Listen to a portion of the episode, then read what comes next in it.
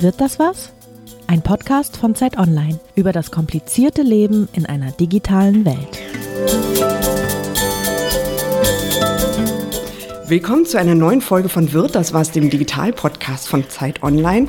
Was haben wir in diesem Jahr nicht alles gestritten über Huawei? Ist das jetzt vorausschauend und pragmatisch, diesen chinesischen Technikausrüster an deutschen 5G-Netzen mitbauen zu lassen? Oder ist das vollkommen verantwortungslos, weil die IT-Sicherheit unserer Mobilfunknetze damit in Gefahr gerät? Das war ein gigantisches Politikum 2019, zu dem sich so ungefähr jeder und seine Tante dann zu Wort gemeldet hat. Und darum wollen wir jetzt die Debatte nochmal sortieren, vertiefen und nochmal genau hinschauen, was wir eigentlich von welchen Befürchtungen oder Beruhigungen zu halten haben. Und dazu haben wir eingeladen, freuen wir uns sehr, weil sie sich sehr gut auskennt. Janka Oertel, sie ist Direktorin für das Asien-Programm am European Council on Foreign Relations, Sinologin, Politologin und war lange beim German Marshall Fund. Wir freuen uns sehr, dass Sie hier sind, Frau Oertel. Ja, herzlichen Dank für die Einladung.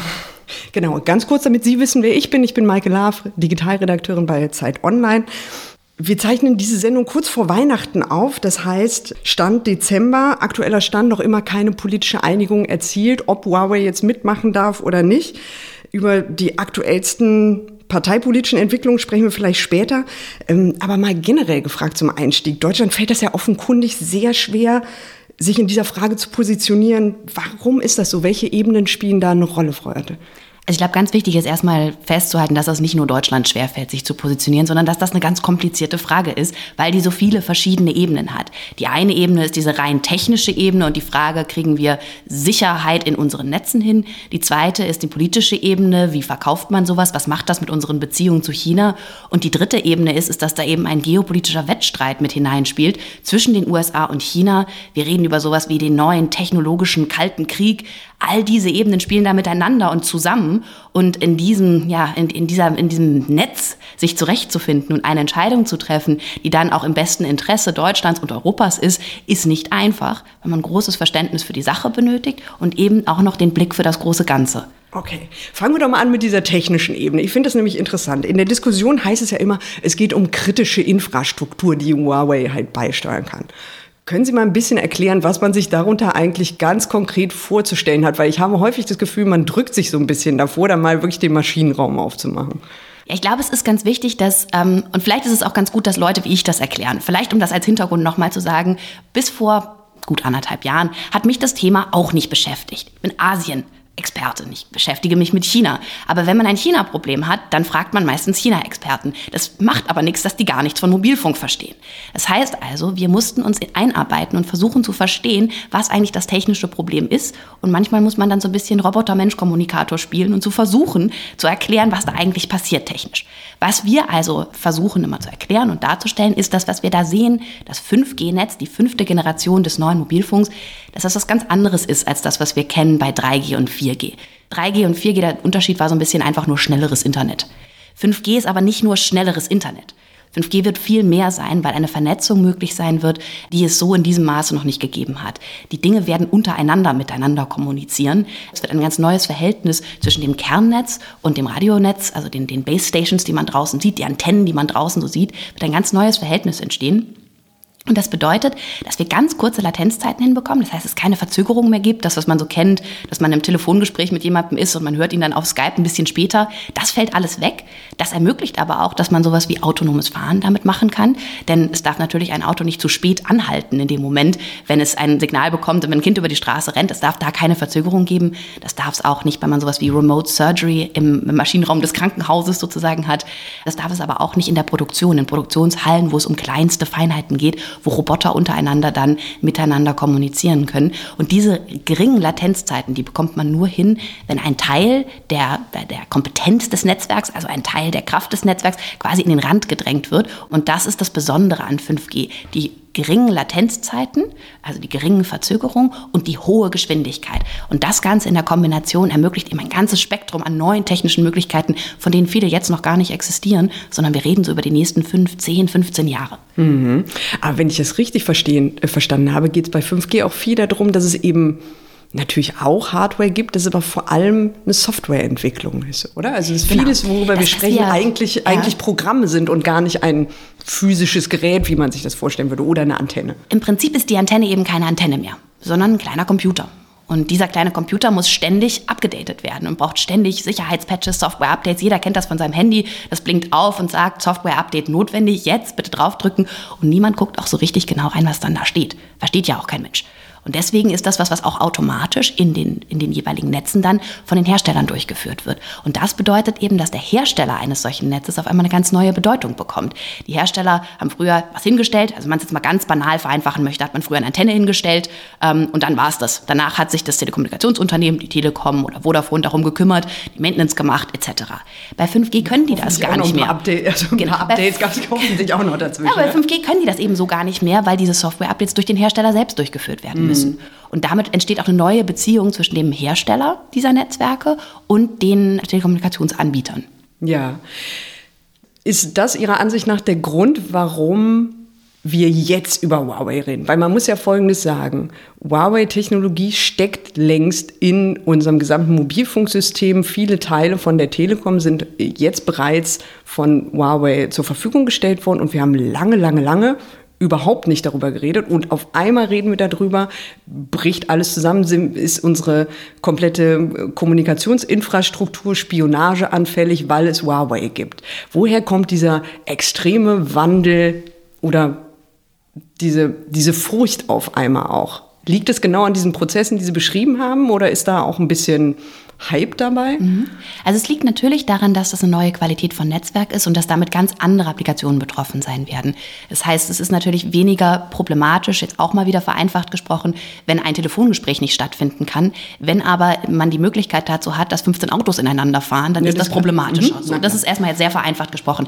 Allerdings muss man sagen, dass die Huawei-Diskussion nur bei uns so jung ist. In den USA ist diese Diskussion Jahre alt. Wir haben schon 2011, 2012 äh, im Kongress wurde darüber gesprochen. Es gibt eine ganz, ganz lange Diskussion darüber, welche Rolle chinesische Anbieter in den Telekommunikationsnetzen in den USA spielen sollen. Wir haben die Diskussion auch tatsächlich einfach ein bisschen verschlafen. Warum sie jetzt so auf das Tapet gekommen ist, hat einen ganz klassischen politischen Grund. Und zwar, dass die Amerikaner uns dazu gedrängt haben, uns Gedanken darüber zu machen. Es ist eine ganz klare Ansage gekommen aus den USA, die Nutzung von Huawei und ZTE-Technologie, also chinesischen Anbietern in den 5G-Netzen, wird Auswirkungen darauf haben, wie wir zusammenarbeiten können, möglicherweise auch militärisch zusammenarbeiten können. Das hat alle wachgerüttelt und das hat natürlich dazu geführt, dass hier eine ganz andere Diskussion losgebrochen ist, weil es eben auf einmal nicht nur die Technikleute interessiert hat, sondern auch alle Politiker, die sich mit Außenpolitik beschäftigt haben. Hm, das ist die politische Komponente. Ich würde da, mhm. ich finde das total interessant. Ich würde da aber gerne ein bisschen später mhm. drauf zurückkommen, damit wir erstmal verstehen, was passiert denn da eigentlich. Wenn ich Sie richtig verstehe, sagen Sie ja aber, viele Sorgen, die wir heute haben, wenn wir über Huawei reden, die müssten wir eigentlich heute jetzt auch schon haben, wenn wir darüber sprechen, kann Huawei den sogenannten Killswitch betätigen oder kann halt unsere Systeme äh, stören. Also da geht es quasi darum, kann China im Konfliktfall sagen oder kann Huawei im Konfliktfall dazu gedrängt werden, Systeme abzuschalten. Mit 4G, mit 3G-Netzen, in denen Huawei-Technologie verbaut ist, wäre das jetzt schon eine Gefahrenlage, die Sie sehen würden? Es ist ein anderes Netz und es ist eine andere Situation, in der wir uns befinden würden. Und das ist eben, also das ist, glaube ich, das, was auch so kompliziert daran ist zu verstehen momentan. Ähm, wir reden momentan über Telekommunikationsnetze. Mhm. Ähm, und wir reden später über eine vernetzte Welt, über sozusagen die Adern unserer Gesellschaft. Da sind wir aber noch gar nicht. Wir sind noch nicht in dem Bereich, wo man sagen kann, dass dann nachher alle Funktionalitäten des normalen Lebens davon abhängen werden. Das ist einfach momentan noch nicht die Realität. Die werden wir aber in Zukunft haben. Mhm. Aber wir bauen jetzt die Netze für die nächsten 20 Jahre. Und deswegen müssen wir uns jetzt Gedanken darüber machen, wie die aussehen sollen. Mhm. Natürlich gibt es auch jetzt schon Möglichkeiten, Spionage auszuführen etc.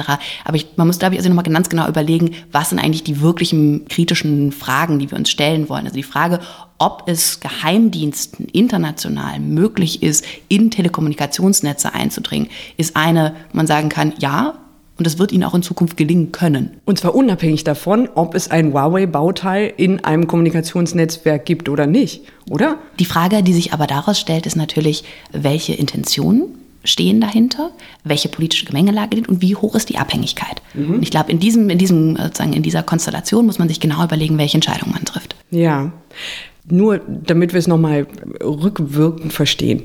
Stand heute, gibt es einen harten Beleg dafür, dass in der Huawei-Technologie, über die wir sprechen, in den Komponenten, in der Software, Hintertüren eingebaut wurden, über die sich der chinesische Staat Zugriff auf Daten verschaffen kann oder sehen wir konkrete Hinweise dafür, ähm, dass es zu, zu diesen Netzstörungen kommen kann, vor denen viele Leute Angst haben. Ist das was Konkretes oder ist das eher eine Möglichkeit, die man befürchtet. Was wir sehen und was, wir, ähm, was belegbar ist, ist, dass in Großbritannien Tests durchgeführt wurden, sehr intensiv Huawei-Technologie untersucht wurde und das Resultat sehr vernichtend gewesen ist. Zu sagen, es ist, das ist schlechtes Coding, das ist messy Coding, was wir da sehen.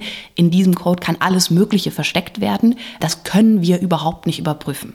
Das war sozusagen das Resultat dieser, dieser Untersuchung. Das war eine Kommission, die. Das ist, das ist sozusagen über die Sicherheitsdienste in, den, in, den, in Großbritannien ähm, getestet mhm. worden. Da ist, glaube ich, sehr entscheidend zu verstehen, Huawei hat darauf reagiert und hat gesagt, wir räumen unseren Code auf, da kümmern wir uns drum, das machen wir in den nächsten Jahren und da investieren wir Milliarden. Das ist gut.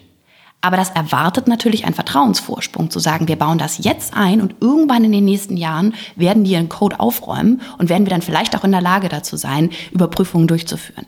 Das Zweite, was man verstehen muss, ist, dass der Code, das ändert sich ja alles ständig. Es ist ja nichts, wo man sagen kann, man kauft einen Kugelschreiber und der bleibt dann immer ein Kugelschreiber. Man kauft ein Netz, das durch Software-Updates jeden Tag sich ändern kann. Das heißt, die Möglichkeit tatsächlich zu sagen, das haben wir zertifiziert, da kleben wir ein TÜV-Siegel drauf, das passt so, die ist einfach bei diesen Art von Netzen nicht mehr gegeben. Okay, aber das bedeutet erstmal, schlampiges Coding ist ja was anderes als ein konkreter Hinweis dafür, dass es eine Hintertür gibt. Es gibt verschiedene Fälle, die wir sehen und die wir, die sozusagen vielfach auch in der Presse diskutiert wurden. Die Frage der Afrikanischen Union, wo Netze eingebaut wurden, wo dann Daten zurückgeflossen sind an China. Es gibt die Fälle der Industriespionage, äh, vielfältig in den USA, wo mit Deutsche Telekom betroffen war. Es gibt verschiedene Fälle, in denen äh, Unternehmenspraktiken, sagen wir zumindest fragwürdig waren. Das ist ein Unternehmen, das durchaus ein besonderer Akteur ist in diesem, im derzeitigen Markt, sagen wir es mal so, und über dessen Rolle als solche man sich einfach Gedanken machen muss.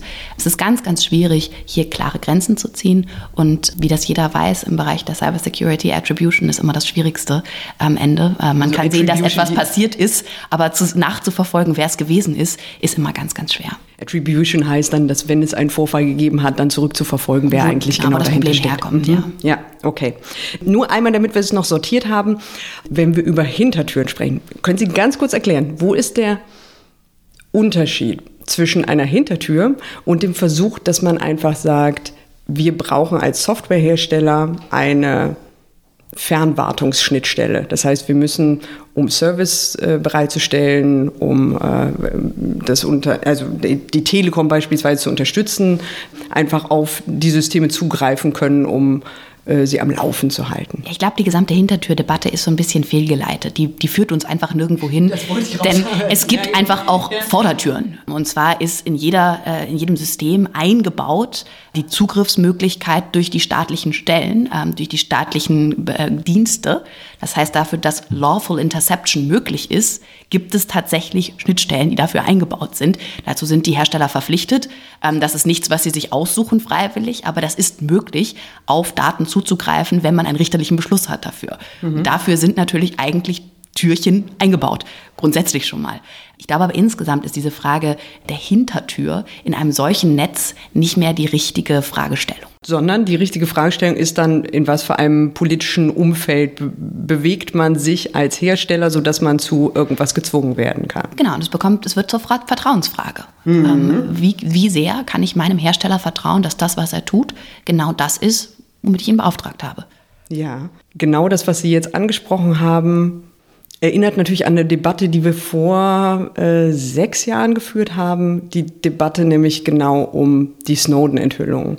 Da ging es ja auch darum, dass sich halt im Zuge dieser Enthüllung gezeigt haben, dass die USA auf Systeme, auf Infrastrukturen zurückgegriffen hat, um Überwachung von In- und Ausländern äh, stattfinden zu lassen, aber auch Unternehmen zur Ausgabe von Daten halt verpflichtet hat. Jetzt führen wir die Debatte über Huawei in Bezug auf die Zukunft. Ich frage mich aber, messen wir da eigentlich mit zweierlei Maß und packen wir Huawei besonders hart an, Ihrer Ansicht nach? Was, glaube ich, wichtig ist bei dieser Debatte nochmal auch für sich zu selbst zu sortieren, ist, dass wir hier einen Fall haben, der aufgedeckt wurde, der nach, danach Konsequenzen hat. In den USA. Ja, und wo man einfach ganz klar sagen muss, auch bei uns hatte der große Konsequenzen, hat eine ganze Debatte ausgelöst über unsere IT-Security. Das ist nichts, was wir inzwischen vom Tisch gewischt haben. Es ist aber auch nichts, wo wir besonders aktiv reagiert haben, muss man sagen. Seitdem ist relativ wenig passiert in Sachen IT-Security in Deutschland. Und das ist eigentlich schockierend. Es spricht eigentlich nur dafür, dass wir es so schlimm nicht fänden konnten dass es so schlimm wohl nicht gewesen ist, dass unser Alliierter, die USA, auf unsere Netze zugegriffen hat. Das ist eine wichtige, ich glaube, es ist eine wichtige Erkenntnis, einfach zu sagen, die politische Reaktion darauf, die durchaus auch gefordert wurde von vielen Seiten, insbesondere von Oppositionsfraktionen im Bundestag, dass das gar nicht passiert ist, dass wir keine Umsetzung gesehen haben davon, dass hier Verschärfungen durchgeführt würden, die te durchaus technisch möglich gewesen wären. Mhm. Das ist das eine.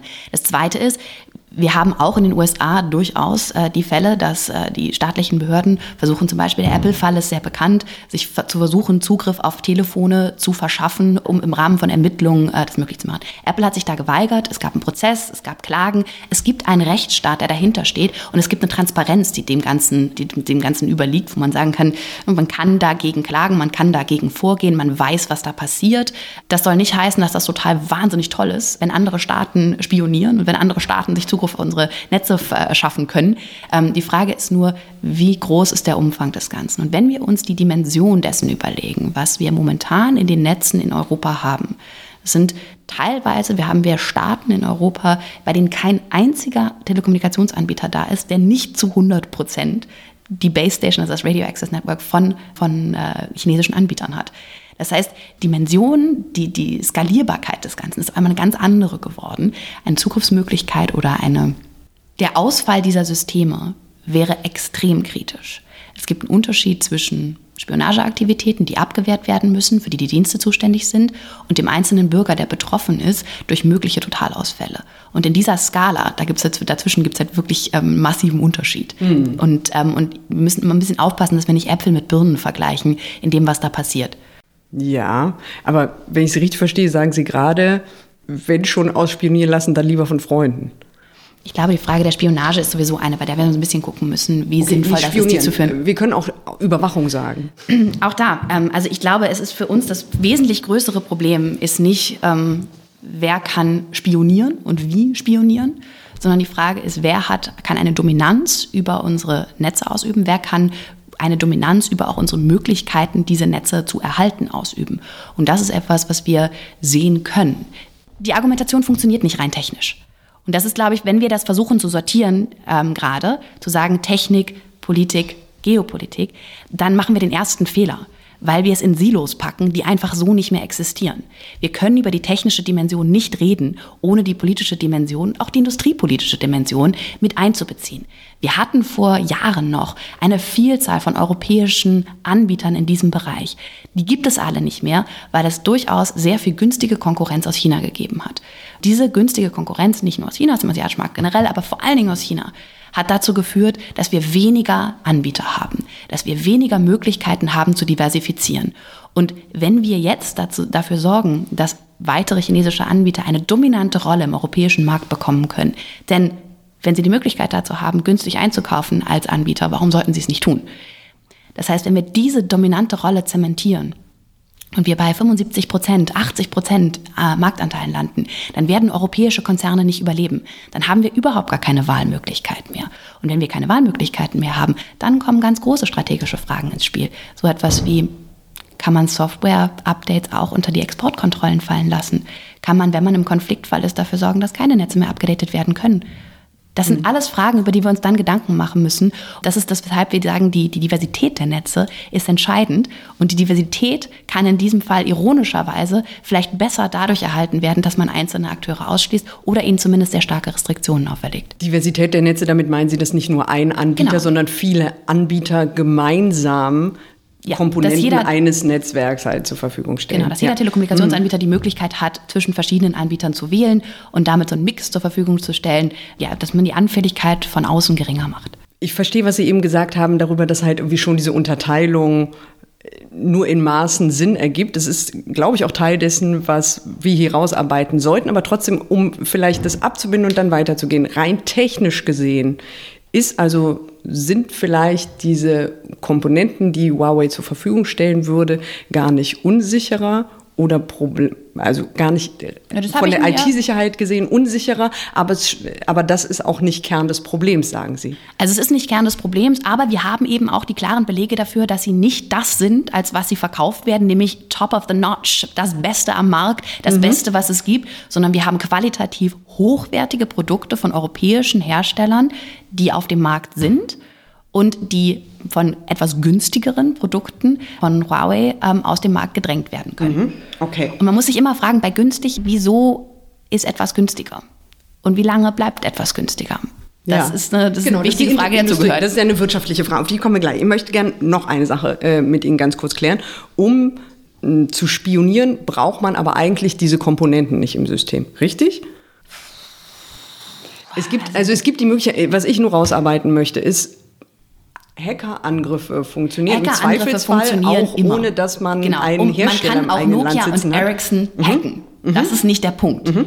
Die Frage ist nur, wie kann man Wahrscheinlichkeiten reduzieren? Mhm, genau. Und für mich ist wichtig, dass man sagen kann, wenn wir sowieso ein riesiges Problem haben mit unserer IT-Sicherheit, wir sind ein Schweizer Käse mit riesigen Löchern, wenn wir drei, vier große Löcher dicht machen können, relativ unproblematisch, warum sollten wir es nicht tun? Ja, okay.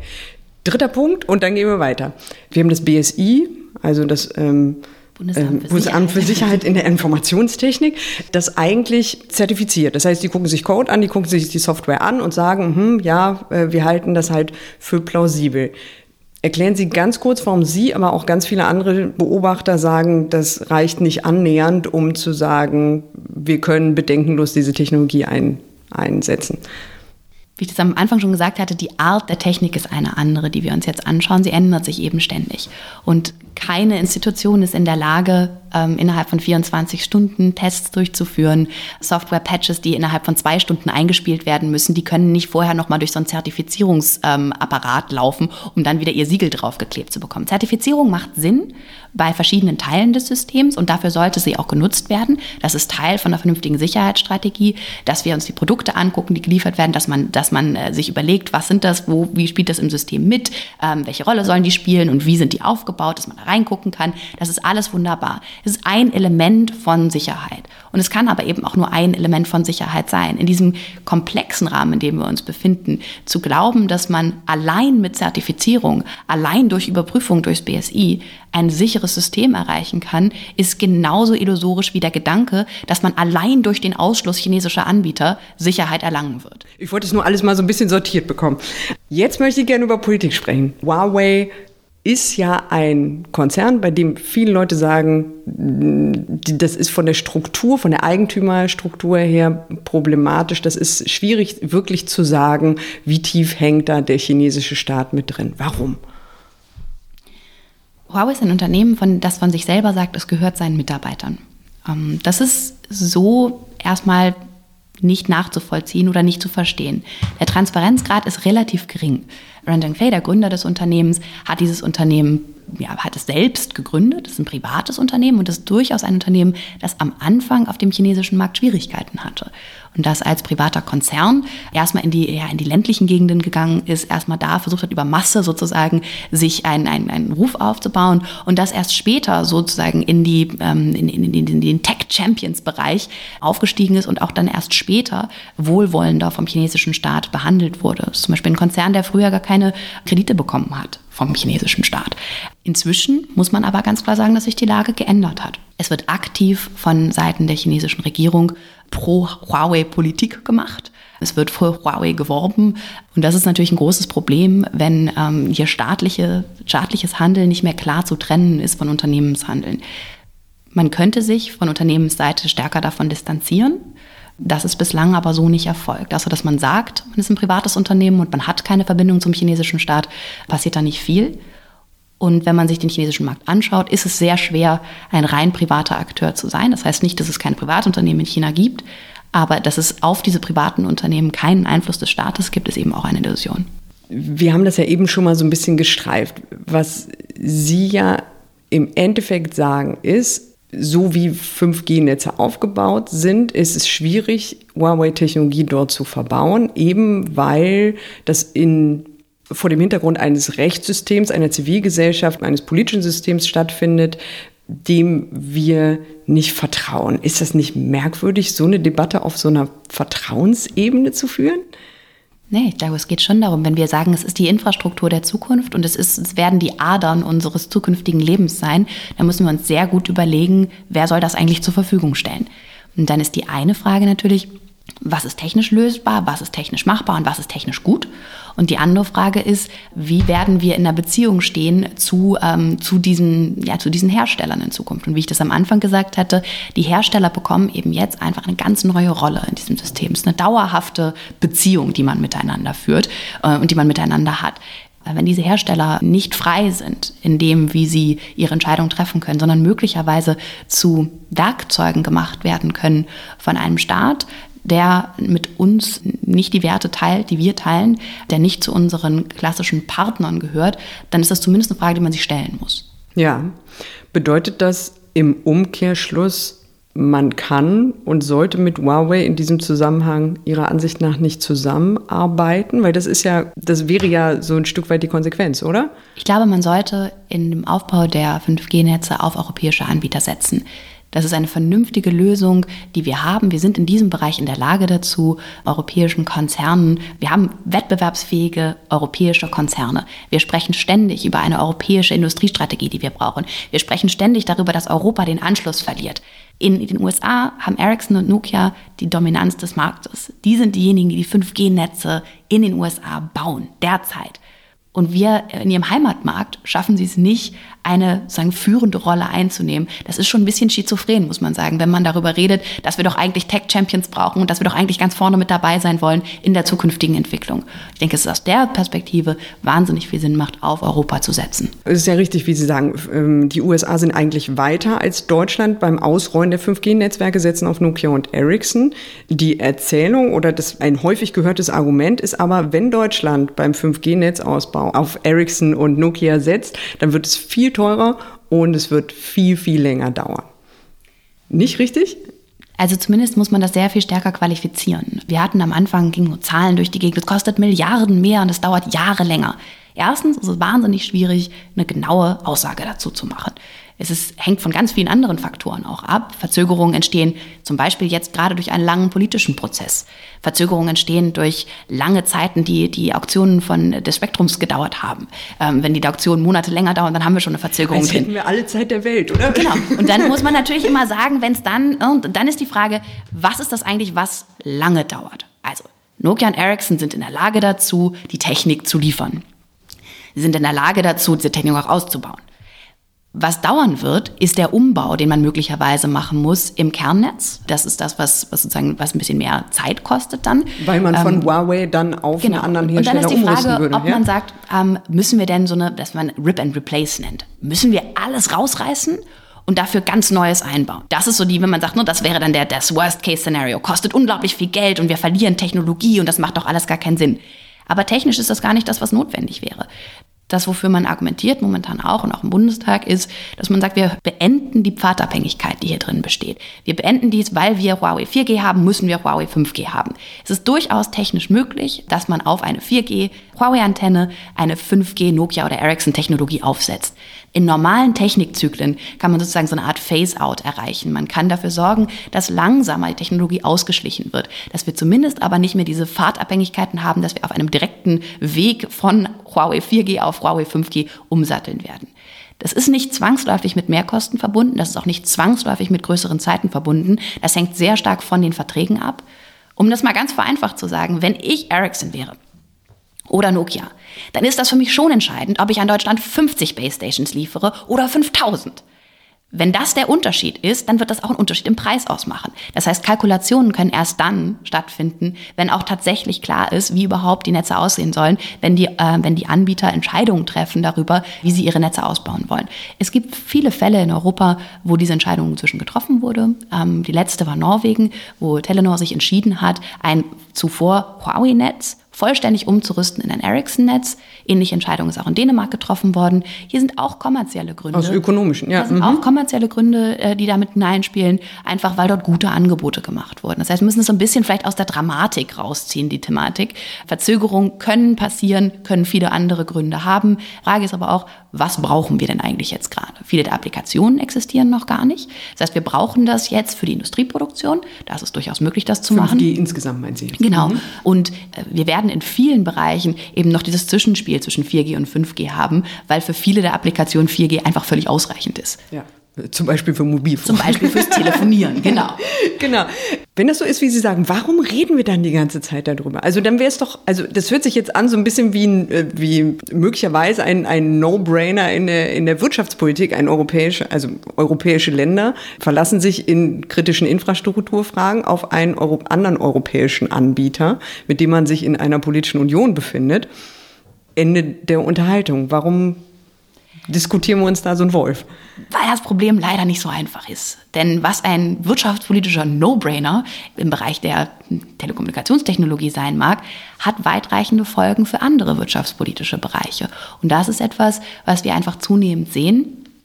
Entscheidungen, die hier getroffen werden, können möglicherweise Auswirkungen dafür, darauf haben, wie wir im Bereich der Automobiltechnologie oder ähnliches mit China zusammenarbeiten können. Ja, aber das bedeutet dann doch, wir nehmen unter Umständen Risiken für unsere Kommunikationsnetze in Kauf, um in China Autos weiter verkaufen zu können. Weil das ist doch eigentlich dann das, was halt irgendwie im Größeren dahinter steht. Wenn wir Huawei sagen, ihr dürft nicht bei unseren Mobilfunknetzen mitbauen, dann hat man Angst oder dann befürchtet man, dass es halt entsprechende Reaktionen und Retourkutschen geben wird, oder?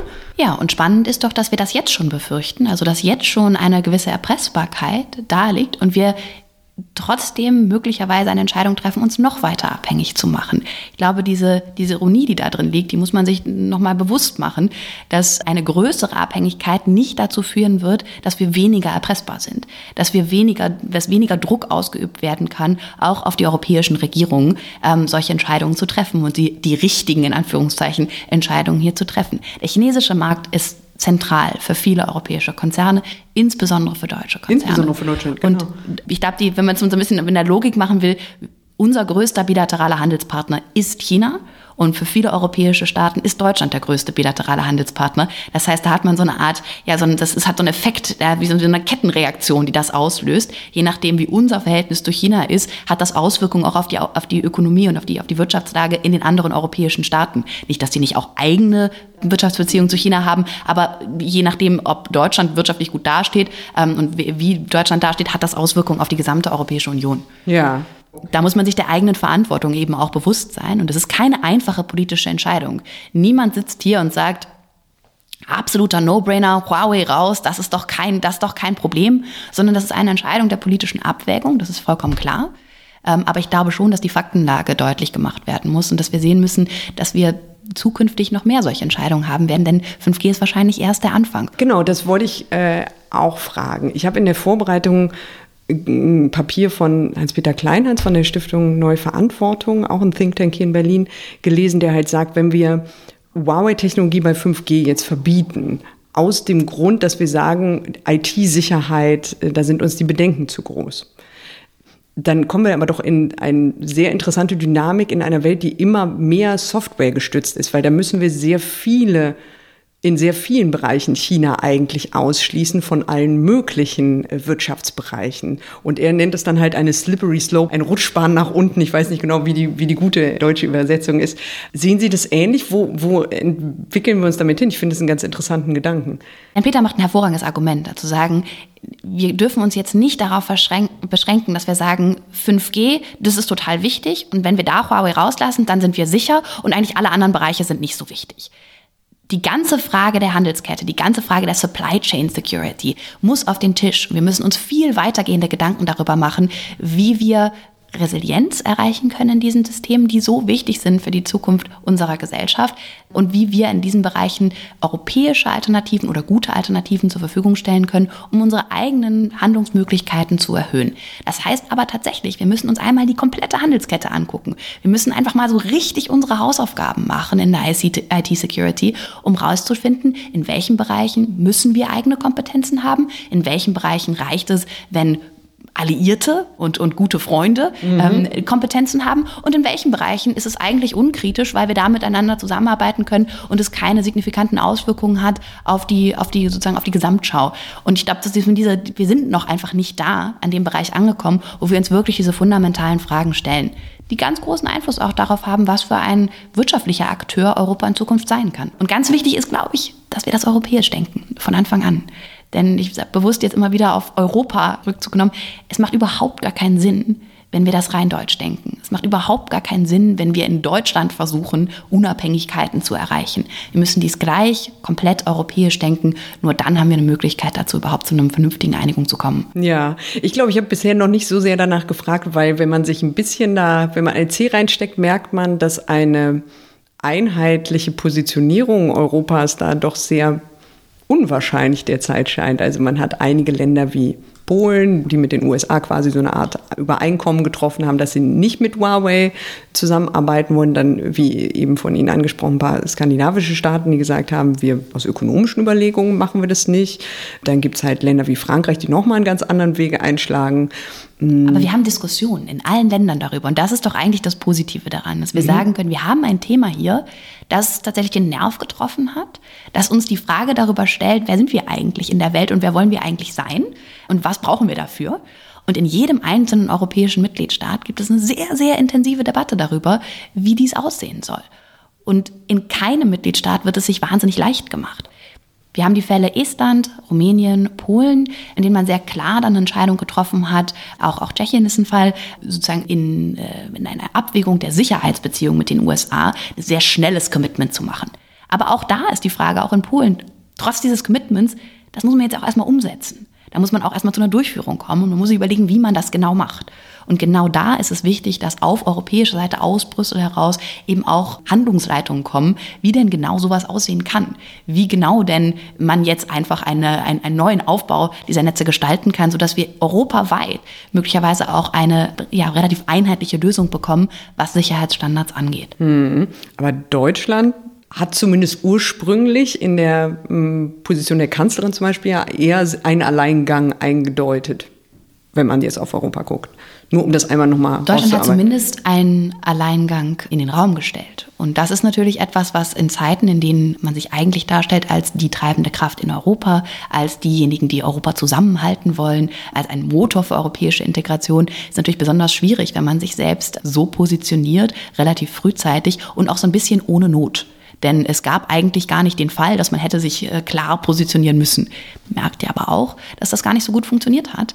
Denn das ist relativ schnell dann auch zu einem innenpolitischen Politikum geworden, wenn man sich so weit aus dem Fenster lehnt. Wir rutschen die ganze Zeit so ein bisschen auch in die geopolitische Debatte, weil das ist natürlich eigentlich vielleicht die dritte Ebene, die hinter diesem ganzen Ding steckt. Auf eine Art ist Europa ja eingekeilt in zwei große Wirtschafts- und sonstige Machtblöcke, nämlich die USA und China, die eigentlich, so, Sie korrigieren mich sofort, wenn ich Quatsch rede, die so ein bisschen im IT-Markt versuchen momentan die Dominanz miteinander auszuhumsen, sowohl als Hersteller als auch als Softwareentwickler in der KI-Entwicklung und so weiter, oder? Also ist das nicht das, was wir eigentlich so was Meta, sehen, was, die, ja. was, die, was die Foundation dieses Konflikts ist? Was wir sehen, ist ein technologischer Wettstreit. Und das ist einfach was, was wir in den USA und in, in China merken, ist, dass wenn geopolitische Probleme dazukommen, also wenn man sich ähm, nicht mehr einig wird strategisch, dass dann solche Fragen der Abhängigkeit sehr schnell schnell entstehen. Und dass in der Handelsauseinandersetzung, die es zwischen den USA und China weiterhin gibt, das Thema Technologie auf einmal eine große Rolle bekommen hat. Und die Frage, wie abhängig sind wir eigentlich? Das sind nämlich ähnliche Fragen, die in den USA gestellt wurden, zu sagen, hm, Moment mal, können wir eigentlich gewisse Dinge noch tun, ohne dass wir mit China zusammenarbeiten? Ähm, und da ist auf einmal das Thema dieser Entkopplung der Märkte aufs, aufs Tapet gekommen. Die Frage, Geht das eigentlich heutzutage noch? Können wir in so einer globalisierten Welt eigentlich einfach noch entscheiden, nee, wir machen das jetzt für uns, wir trennen das jetzt einfach? Und da merkt man, relativ schnell, das geht schon. Das hat Kosten. Ähm, und die sind nicht ganz insignifikant, aber es ist durchaus möglich, eine, ja, auch Handelsketten wieder zu entflechten. Mhm. die Frage ist, ob das wünschenswert ist. Aus europäischer Sicht sicherlich nicht. Wir haben ein großes Interesse an einer globalisierten Wirtschaft mit viel freiem Handel. Das ist die Art und Weise, in der wir besonders wohlhabend geworden sind. Aber es ist natürlich auch eine Welt, in der wir eben als geostrategischer Akteur nicht diese Rolle einnehmen. Wir sind eben nicht im Konflikt mit China. Wir sind Partner der USA. Für uns ist es ein schwieriger, ja, zwisch, eine schwierige Rolle zwischen den Stühlen. Man muss aber anerkennen, aus der Perspektive der USA ist China nicht nur eine technologische, sondern eben auch eine militärische Bedrohung und eine Bedrohung für die Interessen der USA in der Welt. Für China gilt das Gleiche. Die USA sind der Hinderungsgrund für eine, eine Dominanz in der Region. Und äh, es gibt eine Angst, dass die USA versuchen wollen, China klein zu halten und nicht sein, einen, den Platz, der ihm zusteht, einnehmen zu können. Und diesen Konflikt muss man zumindest anerkennen, aus europäischer Sicht, muss verstehen, dass der existiert und man muss seine eigene Rolle in dieser neuen geopolitischen Lage finden. Hm. Ich meine, aus chinesischer Perspektive ist ja nachvollziehbar, warum man nicht gerade erfreut ist über die, über die US-amerikanische Position. Also die, die Lautstärke, mit der auf die Diskussion auch in Europa Einfluss genommen wird, ist ja schon immens und auf eine Art auch ungewöhnlich, oder? Aber gleichzeitig merkt man auch, dass wir in dieser Hinsicht oft mit zweierlei Maß messen. China hat 2001 sind sie der Welthandelsorganisation beigetreten und haben sich zu vielen Verpflichtungen bekannt. Wir waren alle davon ausgegangen in Europa, dass das irgendwie auch dazu kommen wird und dass sie so ein bisschen, ja, das, die werden so wie wir im Handelsbereich. Man kann sich dann auf Dinge verlassen, man kann vernünftigen Handel betreiben und man hält sich an die Spielregeln. Das ist aber nicht passiert. Und das ist auch eine Frustration, die auf europäischer Ebene sehr, sehr stark ist. Und deswegen sehen wir diese Diskussion auf europäischer Ebene auch gerade jetzt besonders ähm, ja, dominant auftreten. Die Frage des systemischen Rivalen ist aufgekommen, die Frage des ökonomischen Rivalen mhm. ist aufgekommen, ähm, des Wettbewerbers. China spielt nach anderen Spielregeln, nach den eigenen Spielregeln. Und da spielt sowas wie staatliche Subventionen eine große Rolle, eine ganz, eine ganz starke Politik der Marktzugangsbeschränkung. Es ist sehr, sehr schwierig, auf den chinesischen Markt zu kommen für verschiedene Produkte auch im Telekommunikationsbereich. Und das bedeutet natürlich, dass sich daraus ein, eine Konfliktlage ergibt, in der man sagt, hey, China spielt mit gezinkten Karten und wir spielen fair. Moment mal, wir müssen was ändern. Das ist eine ähnliche Politik, die eben in den USA erfolgt ist. Und da sind wir uns in der Analyse ähm, mit den Amerikanern sehr, sehr einig. Europäer haben die gleichen Probleme damit. Ähm, das, was wir Predatory Pricing nennen, also eine Preisgestaltung, die so aggressiv ist, dass sie andere aus dem Markt drängt, oder eine ja, Market Distorting Practices, eine Handelspraktiken, die die Märkte tatsächlich zerstören ähm, oder in, zumindest in Imbalancen bringen, sind Dinge, die wir aus Europa genauso kritisieren, wie sie aus Washington kritisiert werden. Und in dieser Gemengelage muss man sich mal genau überlegen, was ist es eigentlich, wo China auch uns entgegenkommen müsste.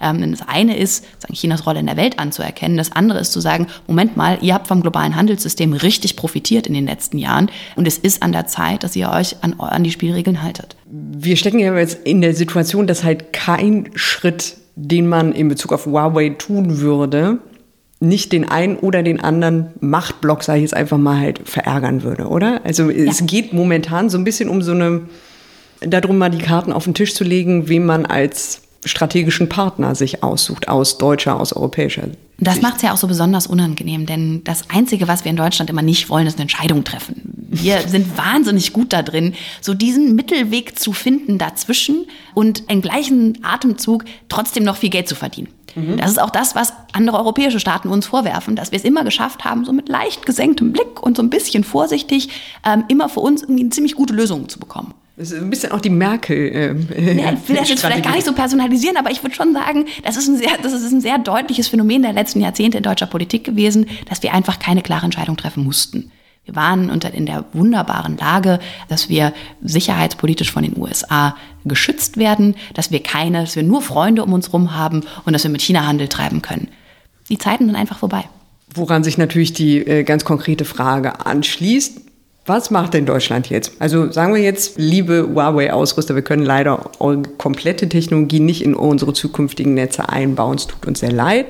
Macht man so eine Zwischenlösung, dass man sagt, hm, für so vielleicht randständige oder nicht so zentrale Bereiche könnte man sich doch vorstellen, die einzusetzen, damit jetzt niemand so richtig beleidigt ist? Oder lässt man es einfach so wir haben jetzt lang genug gesprochen. Ich glaube, so weiterlaufen wie bisher ist nicht die Antwort, die Sie mir jetzt geben werden.